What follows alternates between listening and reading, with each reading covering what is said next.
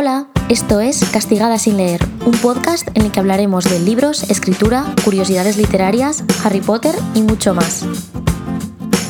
A ver, por favor, decidme que no soy la única que de pronto hace unos días miró el calendario y se dio cuenta de que ya estamos en julio. O sea, ¿en qué momento han pasado tantos meses y yo no me he enterado? Bueno, pues muchas gracias por estar aquí en otro episodio más. Hoy lo que voy a hacer es que os voy a recomendar un libro en función de vuestro destino de vacaciones. Este año, como todos y todas sabemos, van a ser vacaciones muy distintas. Probablemente este año ninguno de los que estamos escuchando esto, y yo me incluyo, vamos a ir mucho más lejos de casa, es decir, no va a haber grandes viajes y así, pero bueno, no pasa nada porque igualmente se pueden descubrir muchas cosas dentro de nuestras fronteras o en el pueblo de al lado mismo. Así que quiero reivindicar un poco eso y además, aparte, os quiero recomendar algunos libros en función del destino que hayáis elegido para vuestras vacaciones. Así que he preparado cuatro libros, uno por cada destino. En primer lugar tenemos la playa, ¿vale? Para aquellos que se van a ir a la playa este verano o que viven en la playa y van a pasar un rato pues ahí todos los días. En segundo lugar, la piscina. Después tenemos la montaña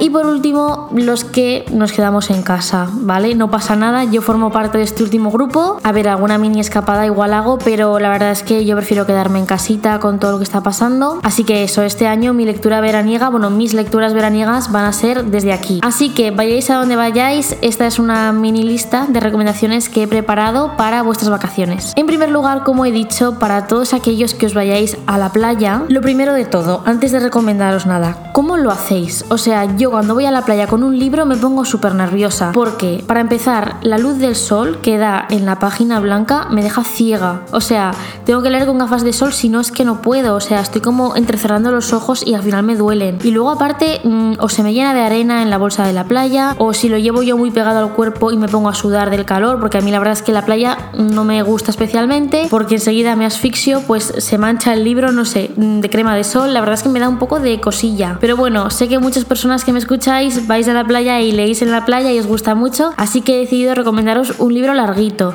ya que, bueno, cuando se va a la playa se pasan bastantes horas ahí al sol o debajo de la sombrilla, así que no os quería recomendar algo que se leyera en uno o dos días, sino quizás algo que os dure un poco más. Así que mi recomendación es En busca del chico irrompible de Coque Macho. Este es un libro publicado por Zenith, que la edición tiene tapadura y alguna ilustración pequeñita que es muy chula por dentro, y también tiene páginas en negro. Es que me hecho mucha gracia porque cuando vi que tenía páginas en negro, lo primero que pensé es, uy, qué bien se leerá esto en la playa. Pero bueno, como tampoco voy nunca, pero da igual. El caso, os recomiendo este libro por todo lo que os he dicho, porque es bastante largo, porque creo que es bastante resistente a ser tapadura, resiste bien, no se te va a doblar en la bolsa de la playa o lo que sea. Y bueno, aparte también por la historia, obviamente. Y es que este libro no podría ir más acorde al destino de vacaciones, ya que comienza en una isla, iba a decir desierta, pero no está desierta, pero bueno, es una isla a la que llega nuestro protagonista en una situación de amnesia total. O sea, él no se acuerda de nada, llega ahí que le duele todo, que le duele la nariz, los ojos, como si le hubieran dado una paliza y no recuerda absolutamente nada. Puede reconocer cosas, puede leer, en plan, entiende el idioma, pero vamos, que se siente como un pulpo en un garaje. Entonces vamos a acompañar a este personaje para que vaya reconstruyendo todo lo que ha pasado. Por cierto, este libro también tiene una, bueno, por lo menos de mi punto de vista, una gran parte de psicología sobre el comportamiento humano,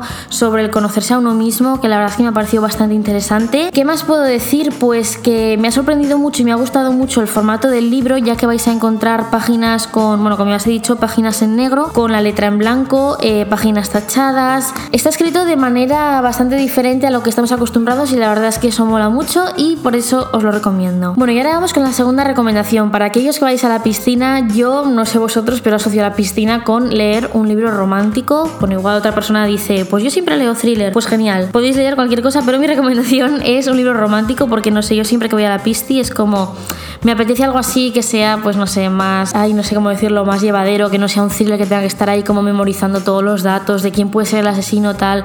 No sé, la verdad es que yo prefiero algo así, más fresquito, más light, más rápido de leer, pero también que tenga como su chicha, ¿no? Entonces, para esta recomendación en concreto, os he traído un libro que probablemente conoceréis, que se llama Marfil de Mercedes Ron. Este libro también es un poco larguito, ¿vale? Que no se engañe. Tiene unas 400 algo páginas y nos cuenta la historia de Marfil y de Sebastián, ¿vale? Bueno, el personaje principal es Marfil, que es una chica de 20 años, que es hija de un multimillonario que vive en Nueva York y un día eh, a la chica la secuestran, ¿vale? A ella no le hacen nada como tal, simplemente es para darle un toque de atención a su padre en plan de, o sea, os tenemos vigilados, controlados y podemos hacer lo que nos dé la gana. Y claro, pues el padre obviamente mm, se asusta muchísimo y entonces decide que lo que va a hacer es ponerle un guardaespaldas a su hija porque ya pues no puede ir tranquila, no puede ir sola, ha vivido una situación muy traumática y bueno, pues el guardaespaldas en cuestión es Sebastián. Pero lo que va a pasar es que a base de estar tanto tiempo juntos, pues empezarán a surgir cosas de las que no voy a hablar. Estos libros enganchan mucho y deciros que tiene una segunda parte, ¿vale? Esto es primera parte de una biología, de la biología enfrentados. La segunda parte se llama Ébano. Bueno, continuamos con otra recomendación para toda esa gente que os vais a la montaña, ¿vale? A pasar unos días por ahí, a respirar aire puro, que envidia me dais, de verdad, a ver si me lleváis con vosotros. Y bueno, para estos días por la montaña he pensado en recomendaros un libro un poquito más corto que los que os he recomendado antes, que no pese mucho, ya que entiendo que igual no os vais con mucho equipaje o si vais de mochileros, pues tampoco es cuestión de llevarse un libro de 600 páginas. Así que os voy a recomendar uno de 300 que no pesa mucho y que es mi lectura actual y me está gustando mucho. Se llama La librera y el dragón de Oliver Espinosa y es un libro que ya cuando leí la sinopsis mm, me atrapó totalmente. Yo cuando normalmente eh, me compro un libro o recibo un libro, como que lo voy ordenando mentalmente en plan de, vale, pues este lo voy a leer en plan ya, porque mm, tengo muchísimas ganas o bueno, lo dejo en la pila de pendientes y ya pues igual el mes que viene o dentro de un año lo leo, no lo sé. Pero este en particular me llegó y dije, me encanta la premisa porque trata de una chica que se llama Laura, que ella va a vender un manuscrito de Inferno, ¿vale? Es un manuscrito medieval de la Divina Comedia y es la única manera que tiene para sacar adelante su librería porque está a punto de irse al garete. ¿Qué pasa? Que cuando va a venderlo, el libro desaparece. Ella, la primera persona en la que piensa es en su exnovio porque era un ladrón y bueno, por el tipo de relación que tenían, pero va a ir investigando y va a ir encontrando muchas más cosas. A mí este libro me, me encanta porque me flipa todo el tema pues, del coleccionismo de libros antiguos y así, pero es que además me ha recordado un poco y por eso, bueno, me está recordando y por eso me ha puesto un poco nostálgica a La sombra del viento,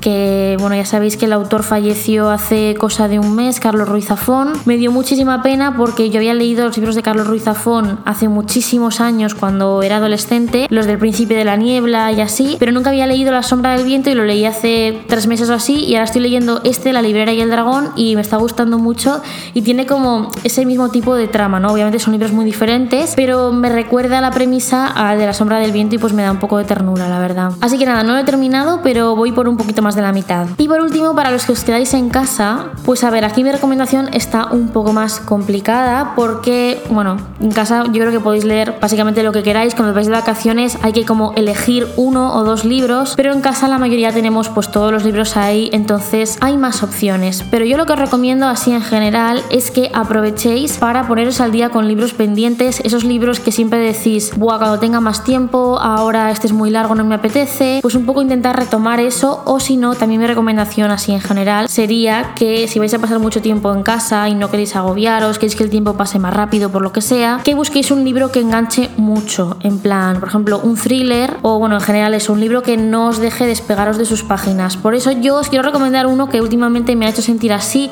y del que ya hemos hablado aquí en el podcast, que es Balada de pájaros, cantores y serpientes. Como sabéis, es una precuela de la trilogía de los Juegos del Hambre y la verdad es que yo tuve esa sensación que hacía muchísimo tiempo que no tenía de no poder separarme de un libro, vaya. Así que esa es mi recomendación, pero vamos, también ponerse al día con pendientes es algo que yo voy a hacer durante este verano. Así que si alguien más se queda en casa, que sepáis que no vais a estar solos y solas, porque yo también voy a estar ahí. Ah, y además cuando terminéis de leer este libro, lo que podéis hacer es ir al episodio de aquí de este podcast en el que comentamos, ojo con spoilers, por eso digo cuando lo terminéis, el libro y hablamos del final, lo destripamos, damos opiniones, buenas, malas, así que ya sabéis. Y nada, hasta aquí el episodio de hoy, espero que os hayan gustado estas recomendaciones. Ya sabéis que todo lo que se oye aquí en este se comenta luego en Instagram en la cuenta de arroba castigada sin leer. Os mando un beso muy muy fuerte y nos escuchamos. Adiós.